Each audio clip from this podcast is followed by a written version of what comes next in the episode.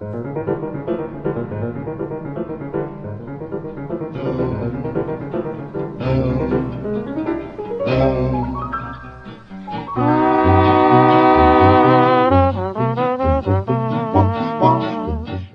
al margen.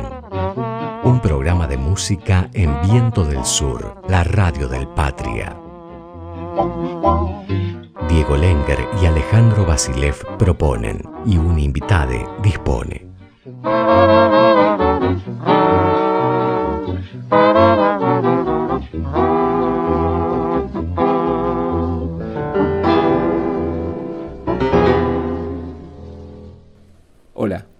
hoy vamos a charlar con Teresa Parodi sobre su nuevo disco Después de todo. Teresa es música, compositora, gestora cultural, viajera, trabajadora, maestra en muchísimos sentidos y vamos a invertir mucho tiempo en la introducción de este programa para poder describir la felicidad de sus canciones y del viaje que nos ha regalado durante todos estos años.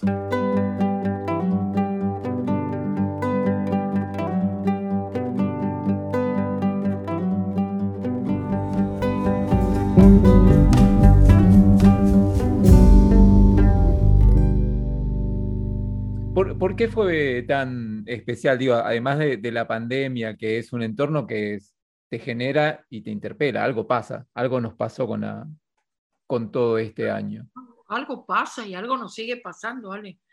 Algo va a seguir pasando. Digo, nosotros por ahí eh, no nos damos cuenta todavía del tremendo cambio que esto produjo en nuestra cabeza, en nuestra manera de mirar el mundo, allá de que nos interese y todo lo demás sigan intactos y se peleen y lo mismo, un montón de cosas entre sí, haya contradictorios sentimientos, en la profundidad del humano, esto es algo desconocido, absolutamente nunca vivido con esta dimensión. Hubieron pandemias en el mundo, pero qué sé yo, la última que yo recuerdo, que bueno, que fue muy fuerte, porque le tocó a mi generación de muy chiquita, era de la poliomielitis, que fue tremenda, mm. pero solo tocaba a los niños y fue una cosa muy fuerte. Yo tengo amigos queridos, inclusive este, muy cercanos, que tuvieron esa enfermedad tremenda y quedaron con alguna dificultad para caminar, por ejemplo, para siempre, ¿verdad?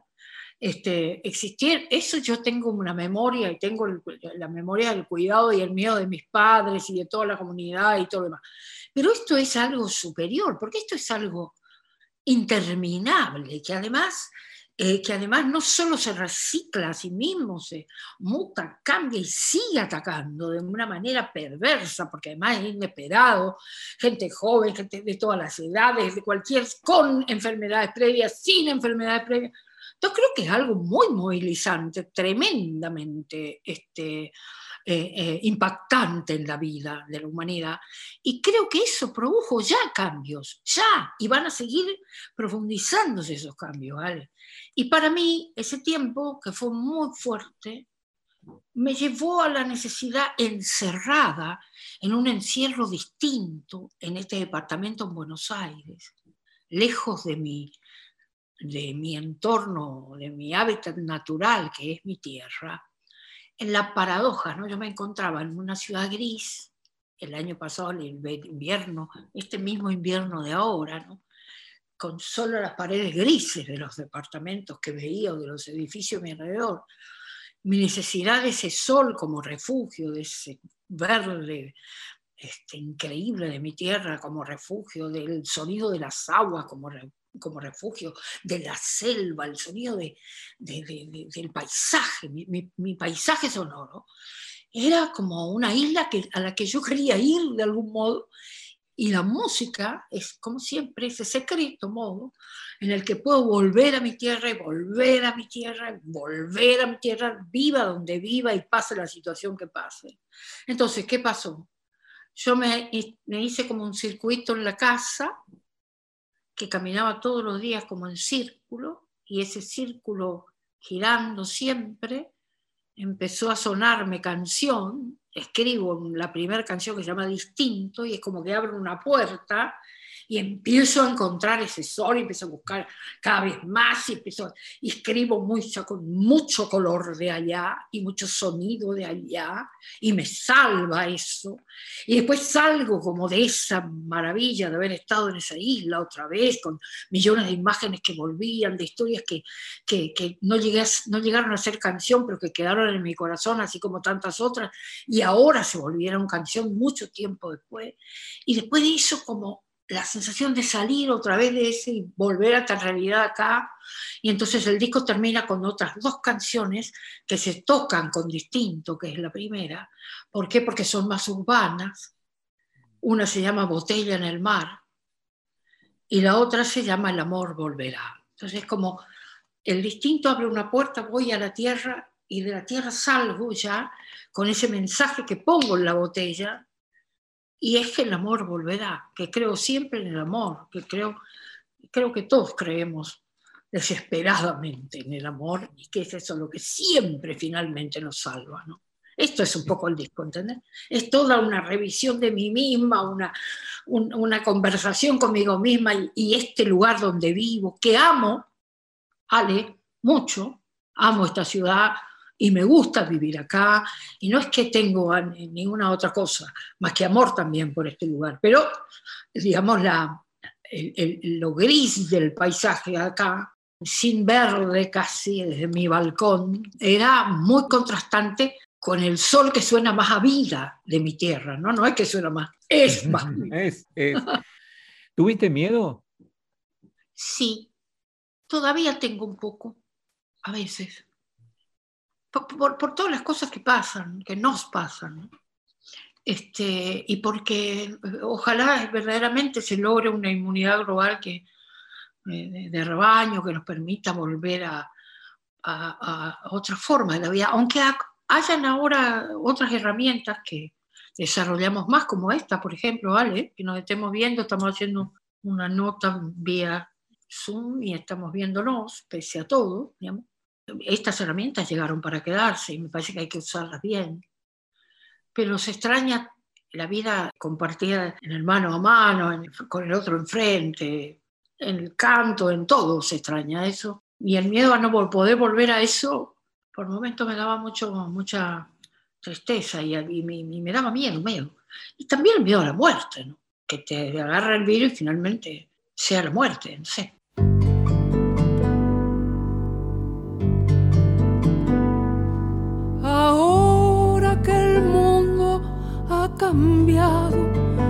Mi canto rodado es botella en el mar. Buscando una orilla cercana en donde se pueda volver a empezar. Botella en el mar. Queriendo cruzar la azul soledad, el tiempo se va, botella en el mar. Botella en el mar, ese, ese tema. Me di el gusto de tocar con dos de mis nietos que me acompañan en, en piano, ella, Emilia, mi nieta Emilia Parodi, y en guitarra de siete cuerdas mi nieto Ezequiel el hermano de Emilia, Ezequiel Parodi, mi nieto mayor, mi primer nieto, y mi hijo Camilo, que es el padre de los dos, y toca el violín eh, en este tema, eh, Botella en el Mar, igual que en Distinto, que también hay un violín, Manu Sija, que es el gran multiinstrumentista, compositor, artista tremendo. De Manu Sija vamos a hablar después, porque es un capítulo aparte del que quiero hablar con vos. Porque ese es un capítulo en esta. Manu entendió todo. Pensá que todo fue en pandemia, ¿vale?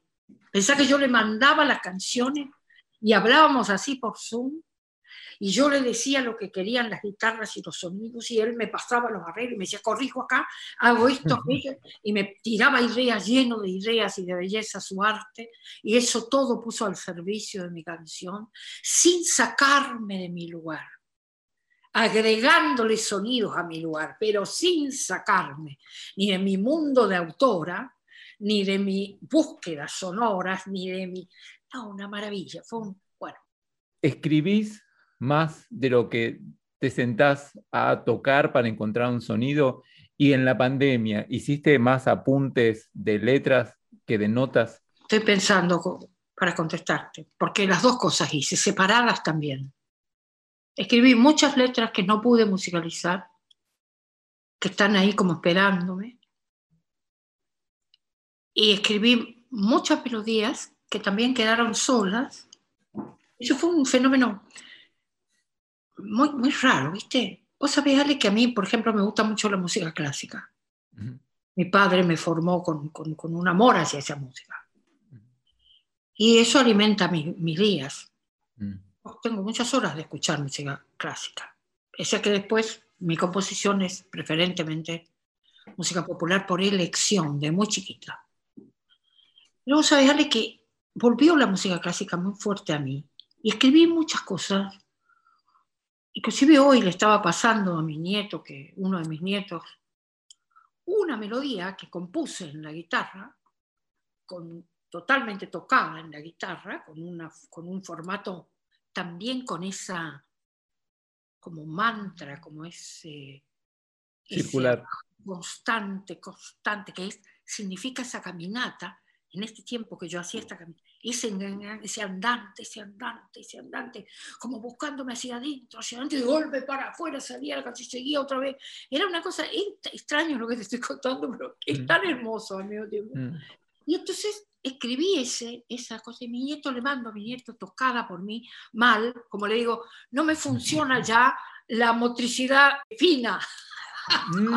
y él se reía carcajadas, mi nieto. Me dice, pero no, abuela, que está genial. Lo que mandaste con la guitarra está buenísimo. Entonces le digo, yo no, ¿qué va a estar? Estuve tres horas, pues me equivocaba y me equivocaba. Entonces la mandé y él me dice, suena a un estudio para guitarra. Cuando yo era muy joven, escribí muchos estudios para guitarra, porque yo estudié guitarra en serio, escuché, en serio quiero decir, con, una metodología, más allá de que sacaba de oído los, sonidos, las notas, todo, estudié con una metodología con un profesor riguroso, no había una academia allá en Corriente para que yo estudie música popular, pero tenía un profesor riguroso, que era un excelente profesor, y él me, me, me hizo hacer un montón de cosas con la guitarra que después te confieso, Tú sabes que la guitarra es un instrumento, cualquier instrumento que hay que tocar todos los días, muchas horas, o si no te abandona, te dejas solo en el desierto, ¿viste? Y vos los veo. Este, entonces dejé de tocar como debía y entonces eh, empecé a sentir que me apoyaban los músicos que tocaban bien y eso, eso me, me, alejó un poco del toque bueno en la guitarra. Pero yo había compuesto cuando estudiaba muchos estudios para guitarra porque me gusta la composición. Entonces yo, a mí me salían mis propias ideas melódicas y rítmicas para hacerme los ejercicios para mí. Y además los que estudiaba. Y entonces ahora volvieron a aparecerme todas esas cosas y de golpe me encontré escribiendo eso que, que salía con una fluidez como si ya lo hubiera tenido antes en, en algún lugar de la memoria.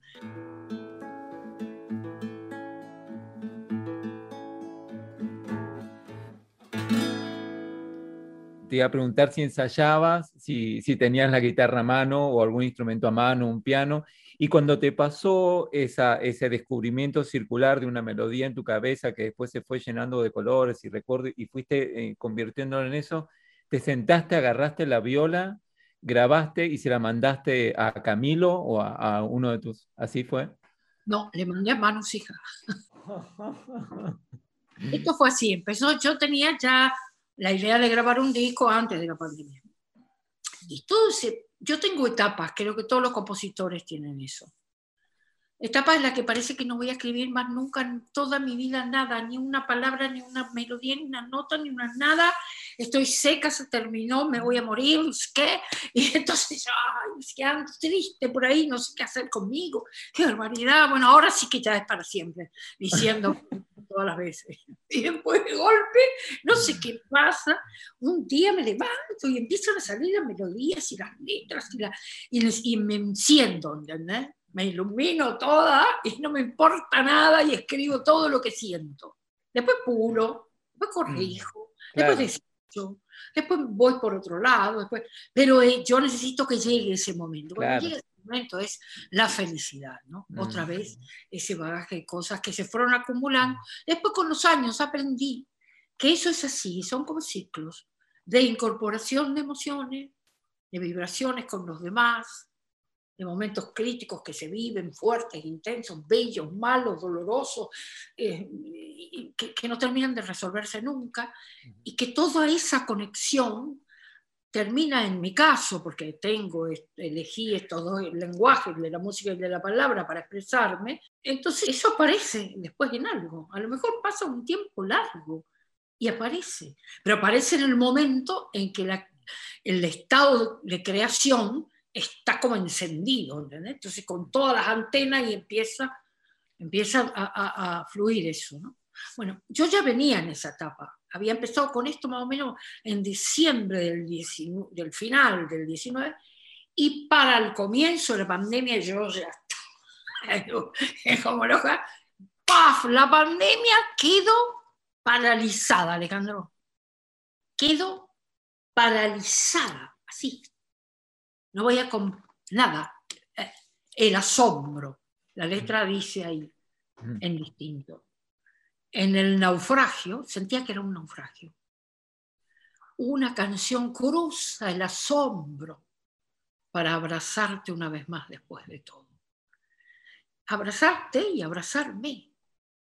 Entonces, eso me pasó. El asombro. Y de golpe, distinto aparece la canción así, y se... Bueno, bueno, ahí fue una huracanada, una correntada de música. De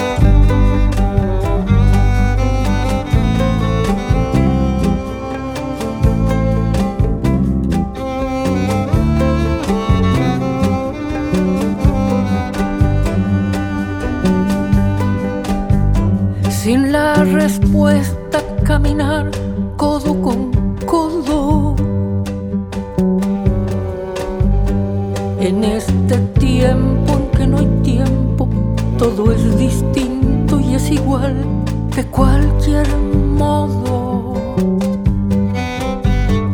Buscar un signo, una señal, un gesto, un tono.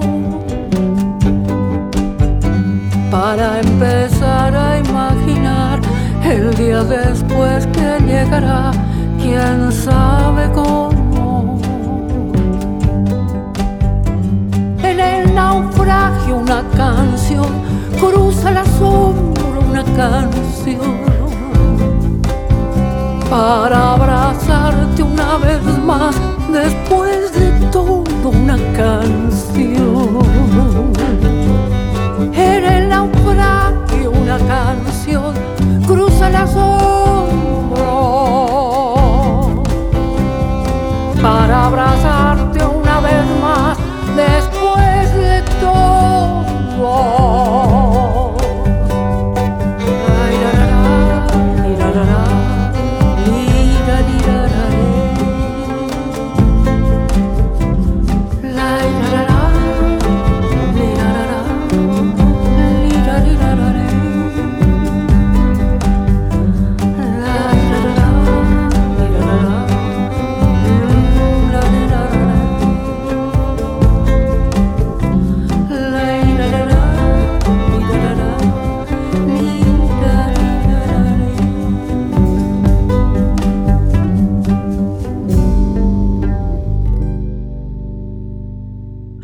canciones, por ejemplo, hay dos palabras en guaraní, tres.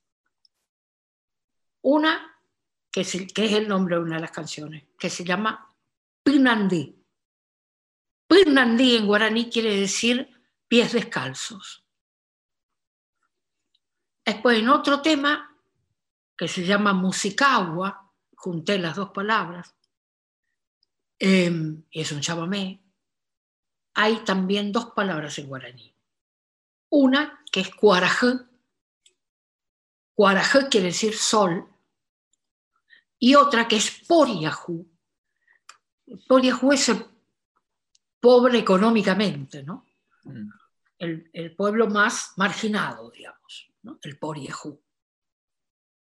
Bueno, eh, te digo esto porque te aparecieron esas palabras. Yo al principio de mi trabajo usaba mucho el lenguaje con castellano con palabras en guaraní salpicadas, que es como se habla en Corrientes. Mm. Después, lentamente, con vivir acá tantos años, eso dejó de aparecer en mi música. Pero yo dejo que mi música sea libre, ¿sabes, Ale? Mm. Yo no la condiciono. Mm. creo que sería un error. Entonces, de golpe puedo componer, disparar para cualquier lado con la música.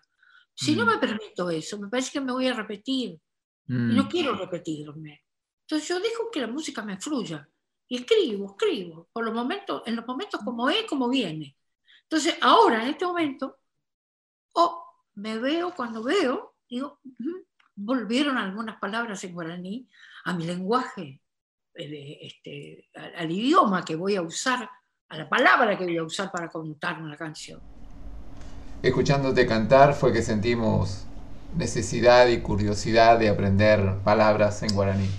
Te llevo, quiero llevarlos a un lugar donde el lenguaje tiene que ver con la cosmovisión, con la visión del mundo.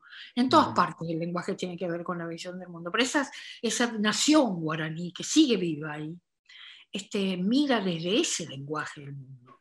Y nosotros, los correntinos, los chaqueños, la gente del litoral, pero sobre todo los correntinos, tenemos una marca en el orillo con esa manera de ver el mundo. Mira, yo no tengo ni un chorro de sangre em, latinoamericana. Quiero decir, bueno, no latinoamericana, mm, de pueblos mm. originarios. Tengo sangre europea por donde lo mire, porque me veré siendo de, europeos de distintas regiones de Europa que vinieron a vivir a, a la Argentina y específicamente a Corrientes pero el paisaje, yo creo, entra a condicionarte de dónde estás parado, mm. lo que escuchas en tu entorno, la forma en que tu pueblo y tu comunidad ah, camina, habla, come, se viste, eh, comparte la vida, te condiciona para siempre. Y vos naciste en una geografía marcada por un montón de cosas que están más allá de tu conciencia. Y eso es extraordinario, porque te aparece, fluye, está. Nadie te enseñó. Simplemente estás ahí y ah, te absorbes eso con una naturalidad absoluta. Entonces yo siento que soy correntina donde me pare. Mm. Y por más que en el lenguaje cotidiano ya desaparecieron muchas cosas, no desaparece lo mm. esencial de mi lugar en el mundo. Y, y cada vez que estoy como en una situación crítica, evidentemente vuelvo ahí, mm. porque siento que me voy a buscar mi identidad, porque siento que me aferro a algo conocido que amo además. Mm. Eso me parece que nos pasa a todos los seres humanos, Ale, mm. consciente e inconscientemente. Sí, en algunas personas se nota más, pero ese sonido te habita. Sí. Ese sonido te habita y vive en vos y siempre va a ser visible de alguna manera. En vos es muy expresivo por tu creación, digamos. En otras personas no se ve tanto, pero ese sonido te habita, esa forma de, hablar, de decir, el sonido con el que creciste, eh, eso siempre te habita. Me estabas eh, diciendo que em, estabas con, ya tenías idea de lo que iba a ser el disco y cuando, y cuando agarraste, descubriste esa circularidad y ese, y esa, ese pequeño mantra, lo, lo, lo, lo mandaste al Manusija. Un streaming con esas canciones. Hice un streaming. No con todas porque no estaban todas compuestas todavía, pero una buena cantidad de esas canciones. Hago un streaming y deseo estrenarla por la necesidad de que salgan de mí, que salgan a circular, ¿viste? Necesitaba mm. Luego viene el tema del disco. Entonces yo pienso, en un productor. En el streaming lo invité a Manusija, porque me gusta mucho lo que hace, y él desde Tucumán hizo un arreglo para un poema de Julio Cortázar que, dedicado al Che Guevara que se llama Che, yo tuve un hermano, que yo musicalicé, y me gusta mucho lo que encontré en esos versos para, para cantar. Y entonces, cuando voy a hacer el streaming, decido tener algunos invitados. Invito a dos, a dos, a dos, a dos este, artistas, digamos. Uno, Manu Sija, al que le mando este tema y le digo, haceme una base para esto, pensarlo desde todos los instrumentos que vos tocas y mandame, y después yo lo voy a grabar. Entonces, ¿qué hice yo acá? Me llegó lo que él me filmó y me mandó grabado y yo en el vivo lo puse a él, disparamos y yo canté arriba, ¿no? Bueno, que fue una experiencia preciosa.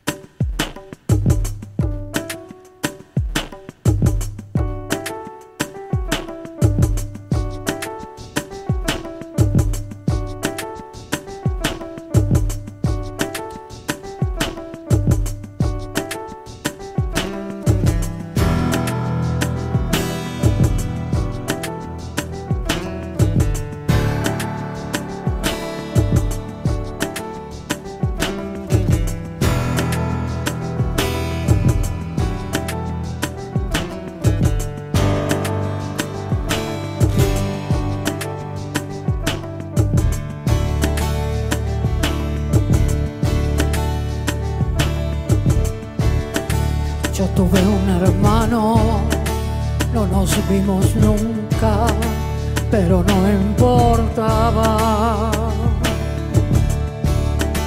Yo tuve un hermano que iba por los montes mientras yo dormía, mientras yo dormía.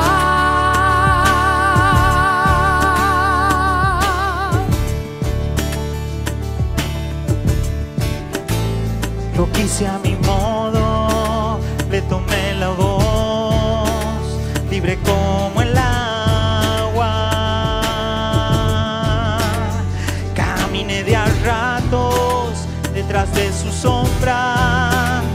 Yo tuve un hermano, yo tuve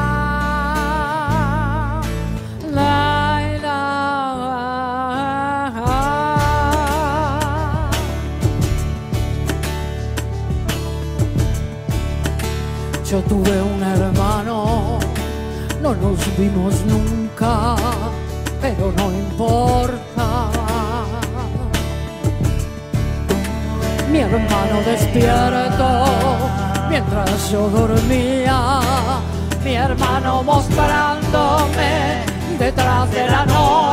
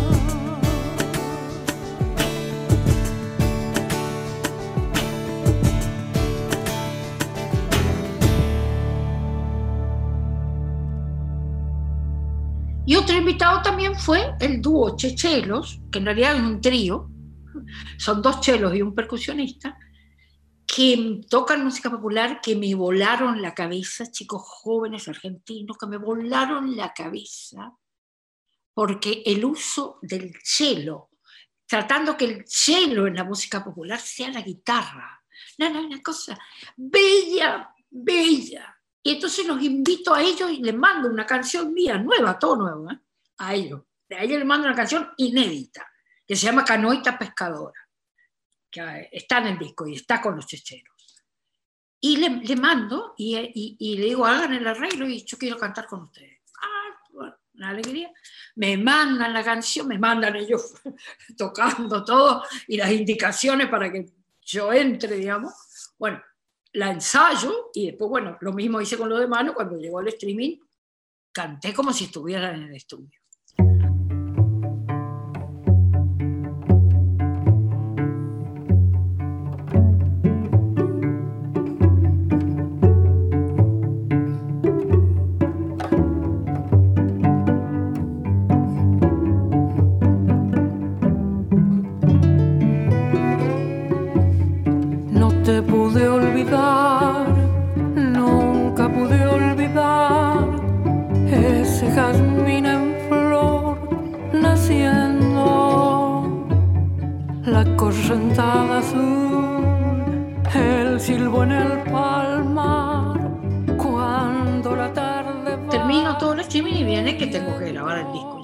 Eso estipulado. Entonces yo digo, Manu siga. Y bueno, ahí empezó mi trabajo con él. Ay, ya le fue tan hermoso. Y mira lo que es la vida. Manu me grababa todo y grababa tan bien porque tiene una tecnología, todo en su casa. Estaba en Tucumán cuidando a su mamá. Pero me grababa todas las cosas y me las mandaba y las corregíamos por Zoom y las arreglamos. Yo decía, quiero esto, este obstinato en la guitarra, me gustaría que pase esto, que no sé. Y él iba y venía con los arreglos conmigo y después le mostraba, lo compartía también con su papá. Y, y bueno, y de golpe en un momento dado, bueno, empieza, tengo que grabar, tengo estudio, tengo todo ya armado desde diciembre del año pasado más o menos, porque los estudios hay que hacerlos así. Claro. Y Mano no puede venir. Entonces yo lo llamo a Matías Chela, es otro gran, tremendo y sensible músico y gran, gran este, ingeniero de sonido. Es increíble. Amigo del alma, lo adoro. Y me dice inmediatamente que sí. Ahí hizo un agujero, él estaba con 50.000 cosas, entre otras con Drexler, que él le hace un montón de cosas a Drexler, a Jorge. Corrió todo, armó, desarmó todo lo que pudo y, y grabamos el disco con él acá. Manu seguía en Tucumán y nos...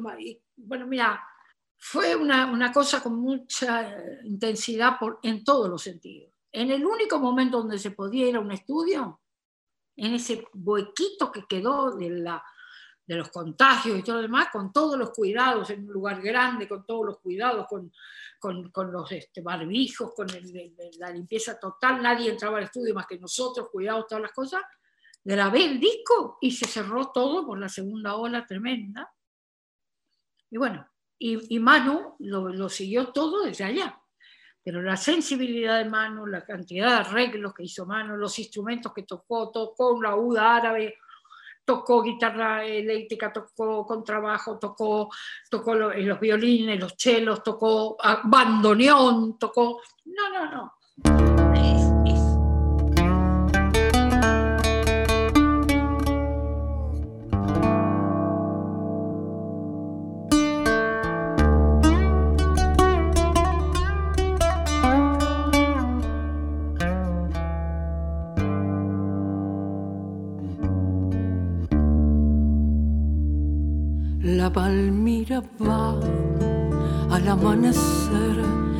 Al fulgor del chaco. El algodonal la espera al final del camino largo. Blanca inmensidad, blanco resplandor, desmedido blanco. Y en su corazón tanta soledad, tanto olvido blanco.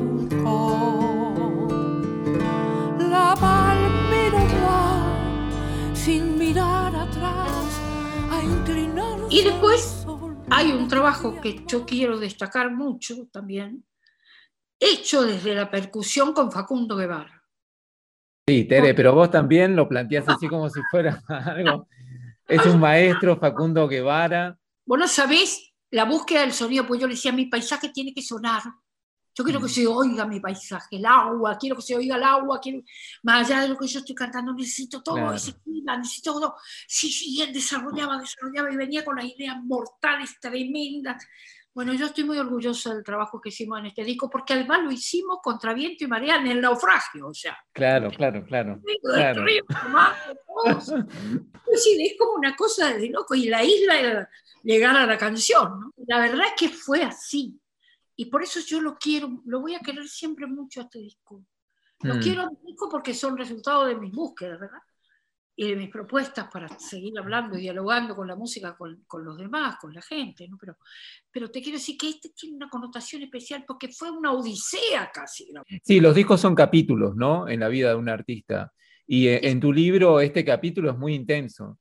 Primero porque fue intenso para todos y vivimos todos la misma tragedia, pero además en eso, por ejemplo, en tu primera canción, en la canción que, conocimos, hay una frase que nos servía para entender lo que nos estaba pasando, porque vos decís, sin la respuesta, caminar codo con codo, que es lo que en el hacer político y cultural, nosotros decíamos cómo mantener, seguir el vínculo, cómo visibilizar, cómo responder, cómo mantenerse activos sin el codo a codo.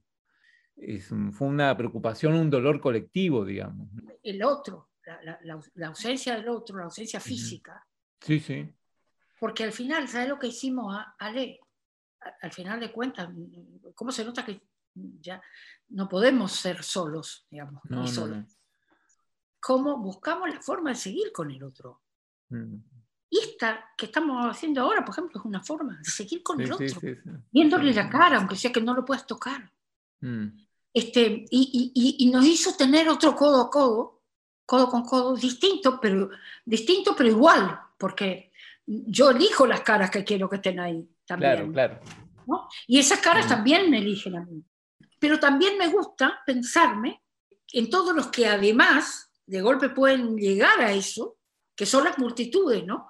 Que, Mm. en que uno se hunde eh, con la misma emoción, no sé cómo, cómo decirte, como esas marchas Sí, sí. en las que vamos todos tras un mismo sentimiento. Y bueno, esta sensación de que hay más detrás de las pantallas, somos muchos más y seguimos siendo muchos, pero muchos más, los que vibramos en esa sensación y que nos buscamos. Bueno, no creo que nadie venga a buscarme a mí que no tenga a mí o, yo, a vos, Sí, o a sí, los, que no tengan una, comparar, un sentimiento para compartir. El, el que, como decía Rita, que sabía, Rita Cortés, que la amiga nuestra y la, la, la, la- generadora de esta radio en la que estamos hablando, la querida Rita, eh, tenía el que no tiene un, este, que se aleje, ¿cómo era? El que no tiene un sentimiento que se aleje, no me acuerdo cómo. Si no tiene, me hace reír. Si no tiene un sentimiento, retírese. Está buenísimo eso, porque claro, si no, si no, no, no pierdas el tiempo ni me hagas perder a mí y dejarnos, vamos a juntarnos los que se- nos compartimos este sentimiento, porque vamos a empujar el mismo barco, porque vamos a tener ganas de hacer las mismas cosas. Bueno, eso creo que eh, es lo que hicimos finalmente, Ale. Hermoso. Mira, ¿vos te acordás los primeros días de la, pan- de la pandemia que veíamos por televisión, cuando todavía no estaba acá? ¿Vos te acordás que, por ejemplo, en Italia se veía la gente que salía a los balcones a cantar? Sí, sí, sí. ¿Vos- vos- ¿A vos no te parece que eso simbólicamente es muy fuerte? Es como Sí. los pájaros cuando están encerrados. Y es Sí.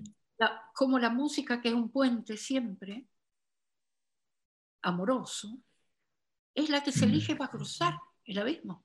Cuando vos nos hablás de en el naufragio una canción cruza el asombro para abrazarte una vez más después de todo, siempre estás haciendo una alerta, pero hay una salida esperanzadora y eso siempre está bueno, o sea, siempre tendés una mano al final, ¿no? Eso me parece que, que también ayuda a caminar, digamos, en, en, la belleza del arte, digo, una búsqueda estética eh, y poética, pero que además este, sea eh, una política de construcción, no solamente de desesperanza, ¿no? Vos sabés que yo te quiero decir algo, me alegro que notes eso, porque yo te quiero decir algo, yo, yo no he perdido nunca la esperanza, Ale. Mm. Vos sabés que ni en los tiempos más, alguna vez escribí, la esperanza invicta me sostiene siempre tan intensamente que no tengo opción. Mm. no, no tengo opción, porque yo tengo esperanza. Mm.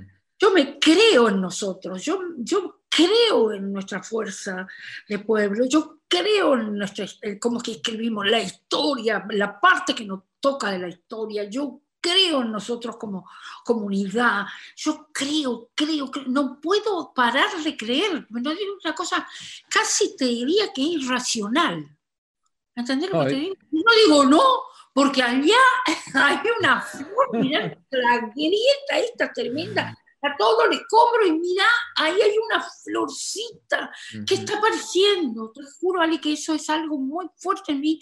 Yo no sé si será que mi abuela Emilia, que tenía eso, me transfirió eso este, con tanto amor y convicción, que yo no me puedo salir de ahí es re loco lo que te porque por momentos me doy cuenta que la gente me mira como si... Pero vos, ¿qué te mm. pasa?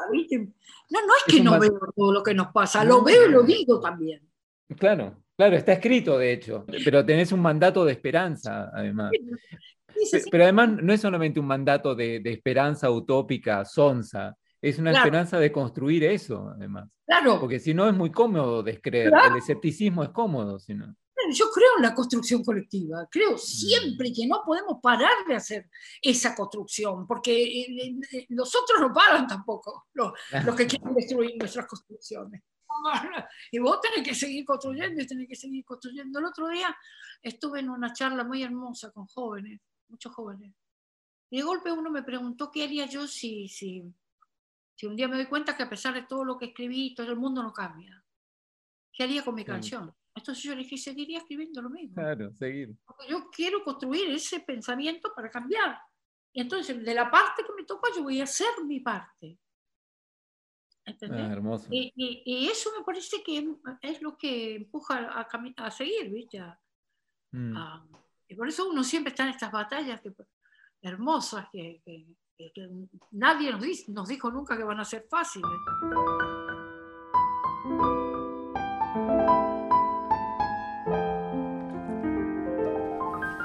El año pasado, cuando se cumplieron 65 años de los bombardeos de Plaza de Mayo, un grupo de amigos, varios de ellos periodistas, se propusieron como una respuesta poética simbólica bombardear las redes sociales con poemas, textos breves y testimonios que recordaran aquel hecho trágico silenciado por la historia oficial.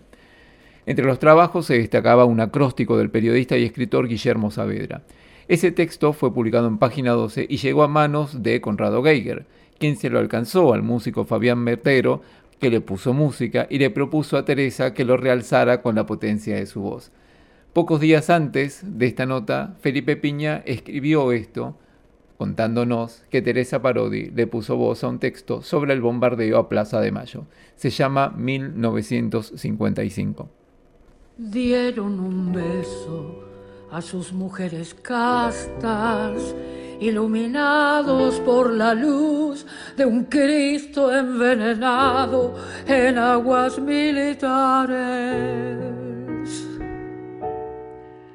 cruzados de una causa imperdonable, inmolación del pueblo por revancha se subieron con calma los aviones, enfilaron su rabia hacia la plaza, invadieron el aire de miseria, soltaron bombas, bombas y metralla. De esa infamia nos queda en la memoria el gusto amargo de su cobardía.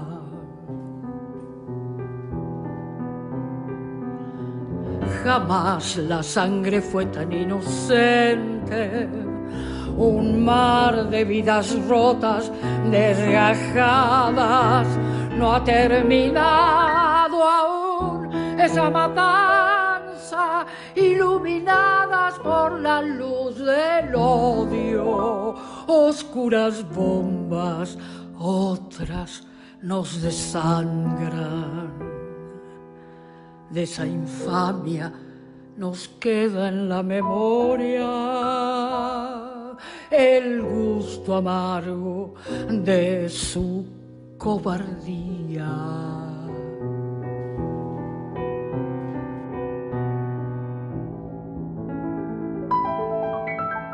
Eh, buscando música, descubrir músicos, ¿no? Porque eh, es una oportunidad, eh, lo, lo, que haces para descubrir mucha belleza, la, eh, la de conocimiento de, de, Camilo, eso no solamente te permite acompañar esa, esa, falta de motricidad fina, como decís vos, y además descubrir nuevos talentos que en este país y, y en, en, en, Latinoamérica está lleno de gente increíblemente talentosa, sino que además te permite mostrar lo que escribís, expresarte escribiendo y recuperar algunas letras. Leí que habías recuperado o habías cantado un par de coplas de este, Aledo Meloni. Y ese rescate me parece hermoso también.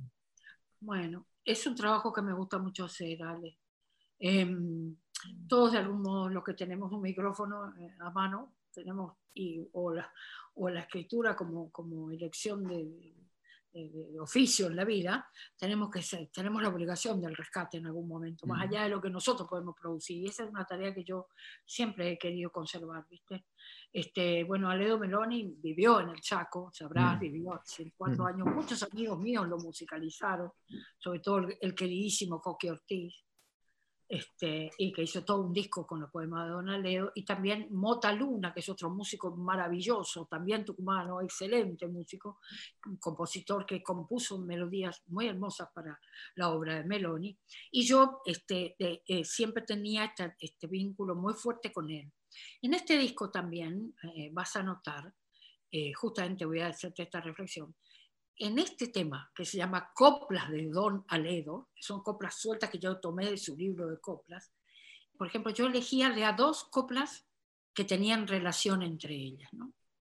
Por ejemplo, Algodón algodonero, qué pena más olvidada la pena del cosechero, bajo los surcos doblada que tan sola bajo el sombrero, entre los surcos perdida, la pena del cosechero. Entonces, esas dos estrofas, esos dos cuartetos, que son las coplas, yo las tomé de a dos y escribí la melodía para cantar eso. ¿no? Bueno.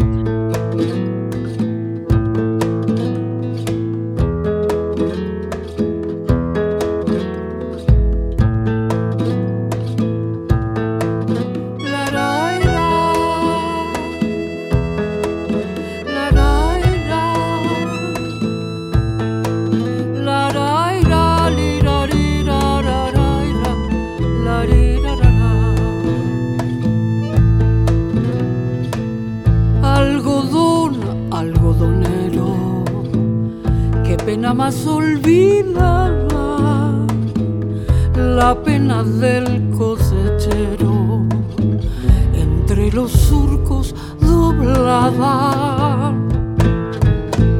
tan olvidada y sufrida tan sola bajo el sombrero entre los surcos perdida la pena del cosechero.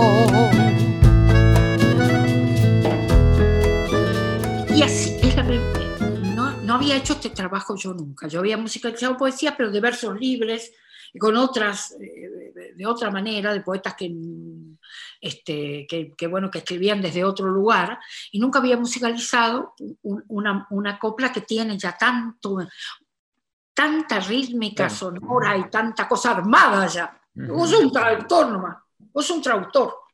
Que lo hizo y ya está, la música ya está. Claro. Y tampoco nunca había escrito, cosa que me disparó, esto de Don Aledo me disparó al mismo tiempo, componer por milonga, es decir, con coplas. Y hay una, en este disco hay una milonga, que la letra y la música es mía, que se llama Milonguita Compañera.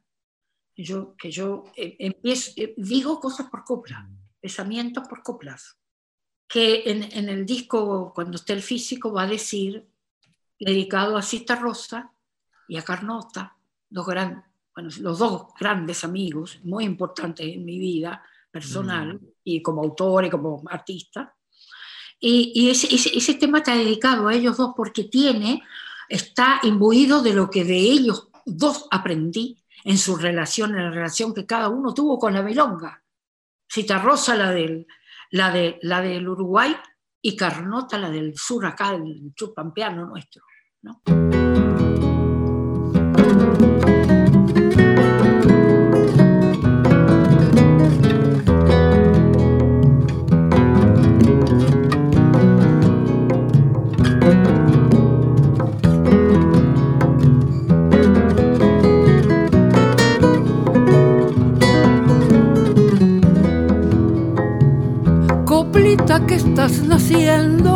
Levantisca sin querer.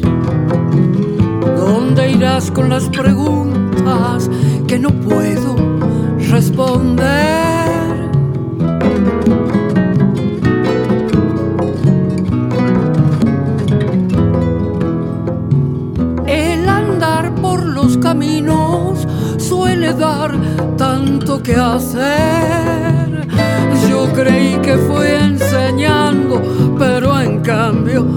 Aprender. Es muy fuerte eh, el disco porque me abrió, digamos, mi tarea de compositor, porque me abrió, me hizo volver y al mirar, al final también buscar otros caminitos directamente relacionados con mi música del interior, pero que no había transitado. Sí, Fue muy sí, linda sí. esa experiencia. Y esas coplas de Don Aledo, musicalicé, las musicalicé, y el arreglo es de Juan Manuel Colombo, compartido con Manu Sija, y después el de la Milonguita Compañera, el arreglo, el arreglo solo de Colombo, que es muy hermoso el arreglo para Milonga que hizo, pero es una cosa extraordinaria, como, la, como eh, Colombo acompañó esa, esa melodía y esas palabras. Che, Tere, esta semana publicaron los videos de Cantora, Sí. de Mercedes Sosa. Sí. Eh, estás en ese disco también, que es un testimonio de muchas cosas, no solamente es un disco, es un testimonio, es un traspasamiento generacional, es un acto de amor, es un símbolo de resistencia, es... Sí, sí, sí. Es maravilloso ese, ese, ese disco de Mercedes póstumo. Mercedes sabía que era su último disco. Cuando todavía no terminó de grabar ese disco, que ya estaba muy mal, y ya lo último que hizo lo hizo desde su casa, ya no pude ir al estudio. Todavía conmigo graba en el estudio. Y todavía conmigo este, eh, está, en ese momento está como muy bien ella entera, ¿no? Mm. una semana antes de su internación, y ya habíamos grabado Cantora, Mercedes me llama, yo vivía, vivo muy cerca de donde vivía Mercedes, de la casa de Mercedes, y me dice que quiere hablar conmigo. Me, me hace llamar con María, que era la persona que trabajaba, que por favor vaya. Entonces yo voy muy emocionada porque recibía poca gente. Cuando yo llegué estaba Fabián, que vivía todavía, Mm. eh, Popi Espatoco Mm. y María, la señora que la cuidaba. Ella ni bien me vio entrar, me llevaron a la habitación donde estaba, un escritorito chiquito en el que le gustaba estar, y les dijo a todos, váyanse que quiero estar sola con Teresa. Todavía hoy eh, siento una emoción inmensa de ese momento que compartimos para siempre, en donde yo me di cuenta que Mercedes se estaba yendo por dos cosas que me dijo. Y una de ellas es, no puedo cantar. Teresa, que era como decir, no puedo vivir para Mercedes. Tuvimos una conversación intensa, maravillosa, muy conmovedora, y cuando ya estaba terminando, me dice, te quiero cantar una canción con la voz que tengo chiquita ahora. Y lo llama Fabián. Y entra Fabián y me dice, vení, vamos a cantarle a la tele esa canción de, de Catano Veloso. Alguien canta. A voz de alguém quando vem do coração de quem mantém toda a pureza da natureza, onde não há pecado nem perdão. Y em, me la cantaron los dos. Así, con la voz así, Ale. Yo, te juro, guardé en mi corazón eso. Lo tengo, lo voy a tener siempre porque fue una cosa. Nos despedimos, nos abrazamos. Y yo venía de la casa, me caminando a mi casa, llorando por la calle porque me di cuenta que me había despedido para siempre de Mercedes. Dice que todo eso, mi vínculo con Mercedes fue muy fuerte. También nos peleamos alguna vez. Mm. Después nos arreglamos. Me acuerdo que el día que nos arreglamos, ella me dijo, tan graciosa, era graciosa. Dos potencias se saludan.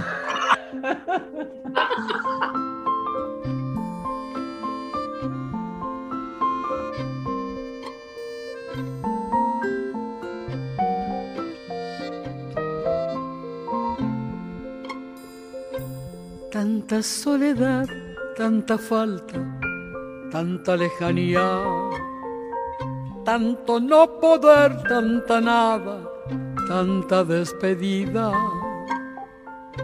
tan dolor de puertas cerradas, tan dolor que humilla, pero en tu piecita de lata, esa musiquita. Esa musiquita del pueblo, esa musiquita. Tan arrastradita que suena, tan arrastradita, como te acompaña y te mece, como te acaricia, como te devuelve a la vida esa musiquita.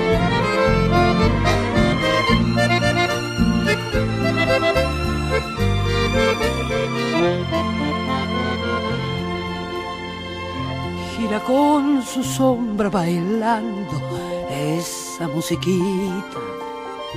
Vuela estremecida su falda, vuela estremecida. Desde que recuerdos la salva, mágica y sencilla, llena de temblores dulzones, esa musiquita.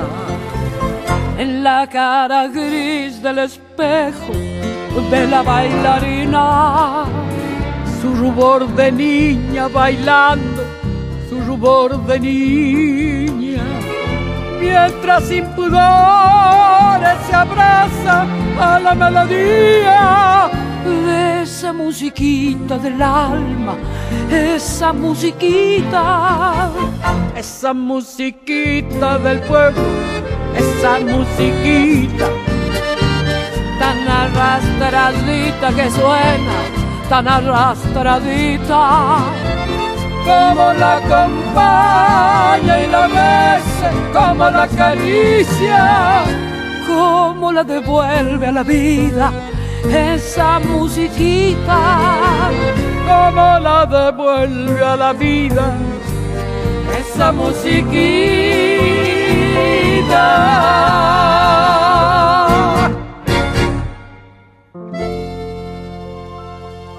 Tere, ¿con qué canción querés cerrar del, del disco nuevo? El disco no. Bueno, mira. Lo voy a dejar a vos que elija. Eh, Dale. Yo creo que tiene que ser una de estas. Podés elegir algunas de las que son profundamente folclóricas. Si eso vas a hacer, por ahí está bueno que sea Pinandí, que es la historia de una muchacha que me hizo la guía turística a mí. en los esteros liberados, donde yo me quería prácticamente. Pero ella estaba, no sabía eso. Yo fui a los esteros con una amiga, con unas amigas, éramos un grupo, y nos enteramos que había estas guías turísticas que estaban allí eh, puestas hacía poco, eh, por una oficina de turismo que había en, en, el lugar, en el pueblito donde paramos con Lorena Pellegrini.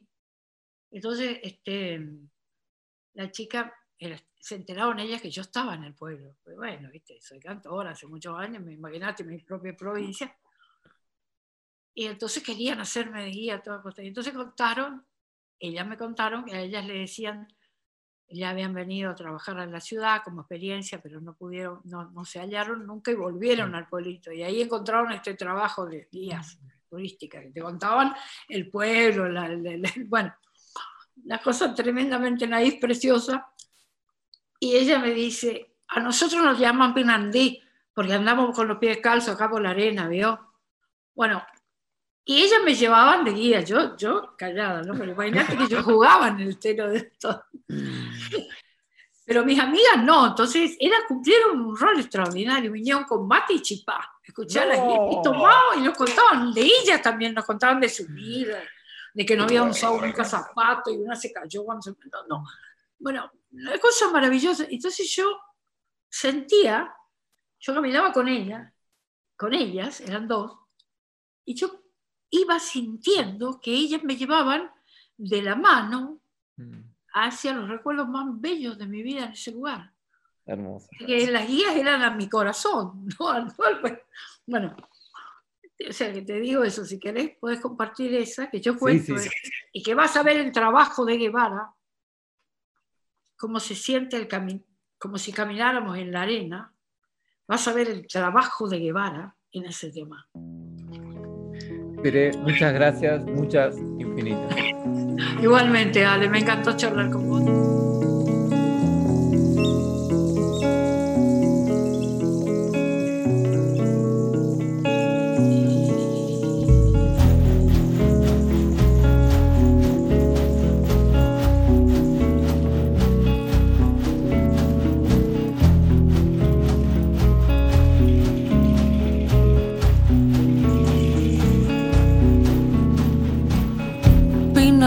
Caminando por el arena.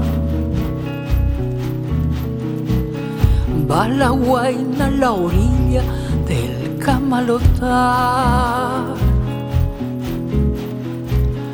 Tiene un nombre pequeño que no olvidarás. Porque cura rezando hasta la soledad.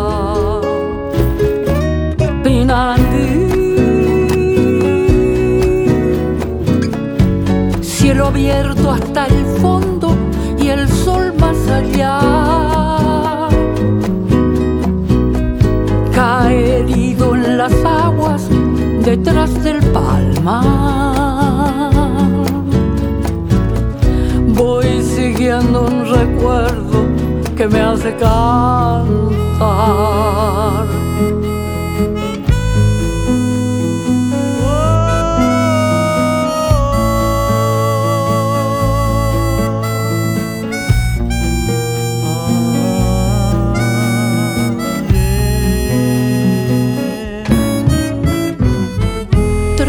Tanto de lejos que no hace curar.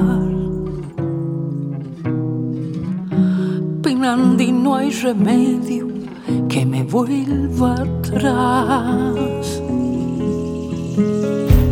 Voy siguiendo tu huella por el arenal.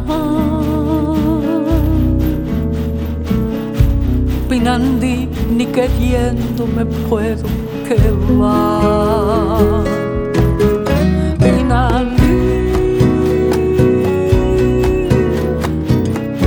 Bebo el aire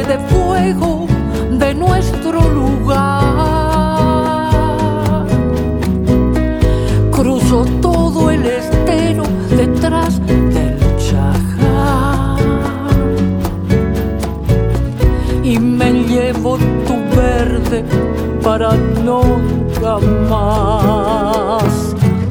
Pinandí, cielo abierto hasta el fondo y el sol más allá. Cae herido en las aguas detrás del palmar. un recuerdo que me hace cantar. Y me llevo tu verde laguna y